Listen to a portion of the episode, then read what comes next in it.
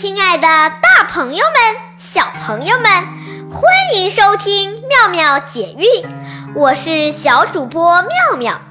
今天我们一起来读读《声律启蒙》的第四篇《四肢》的第二部分：行对止，速对迟，舞剑对围棋，花间对草字。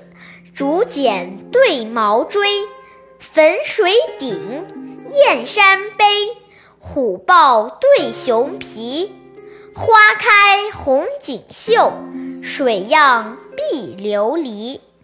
去复阴叹林舍早，初期未种后园回。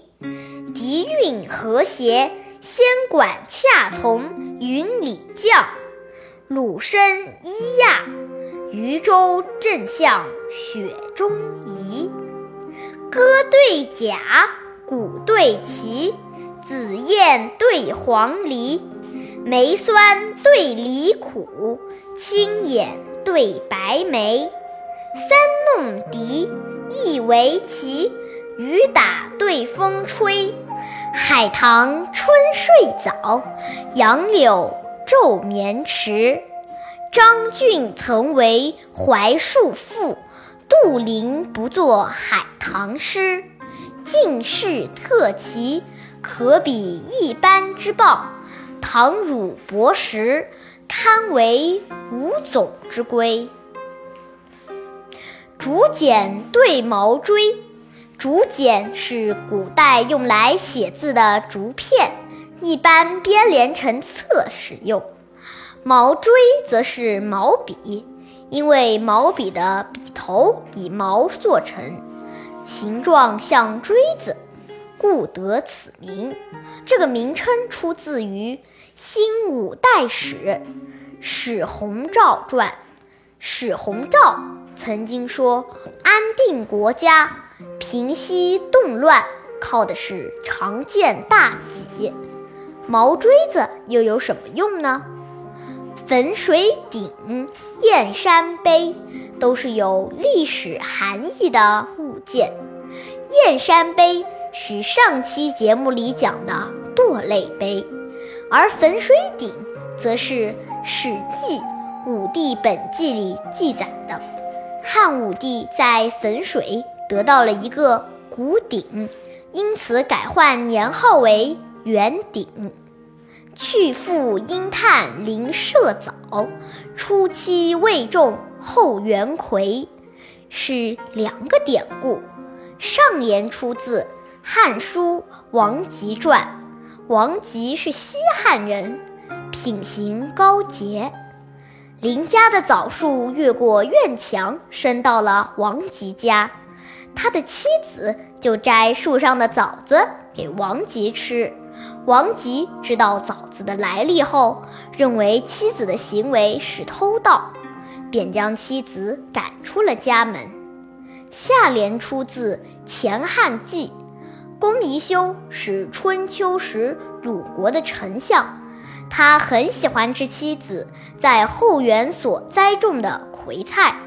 后来他看见妻子亲自织布，忽然想到这种是与靠。种菜织布谋生的人争利，便拔掉自家菜园的葵菜，并休弃了他的妻子。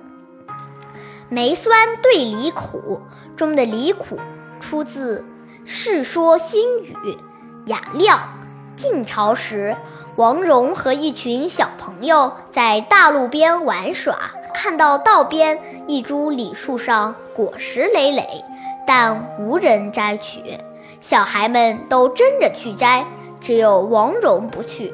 有人问他为什么，他说：“李树长在大路边，果实还没有被路人摘去，这李子一定是苦的。”小孩们摘下李子一尝，果然苦涩不能入口。青眼对白眉，青眼表示正眼相看。重视对方，《晋书·阮籍传》说：“晋人阮籍不拘于世俗的礼法，看见才干普通的人就翻着白眼对着他，只有当时的名士嵇康去看他，阮籍才亲眼相对。白眉指兄弟中才干最突出的人。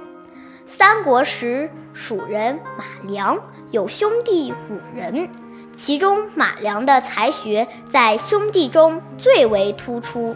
马良的眉毛有白毛，所以当时有俗说“马氏五常，白眉最良”。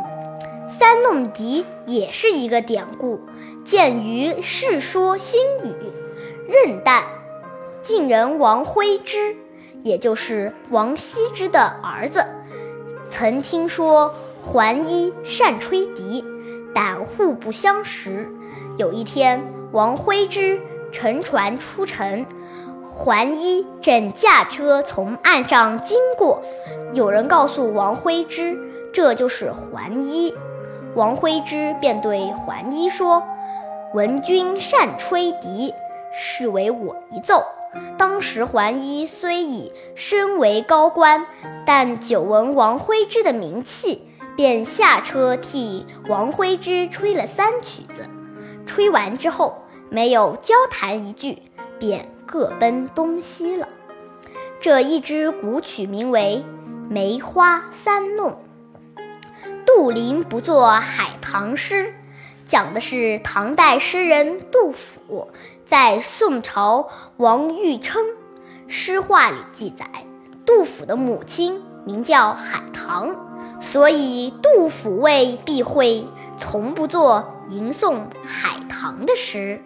进士两句是说，晋代的文士才华奇特，外人只能观察到其中很少的一部分，就如同从主管中看到金钱豹。从花纹就能看出是豹子。这句出自《世说新语》，方正说王献之小时候看人玩棋，总能看出双方的胜负。大家评价说，此狼以管中窥豹，实践一般。而吴总归代指博学多闻的人，归。被古人视为长寿的灵物，千年五句，《新唐书·殷鉴游传》说：“殷氏学问焉通，贺之章，常号为吴总归。”今天的节目到此结束，欢迎大家下次收听，再见。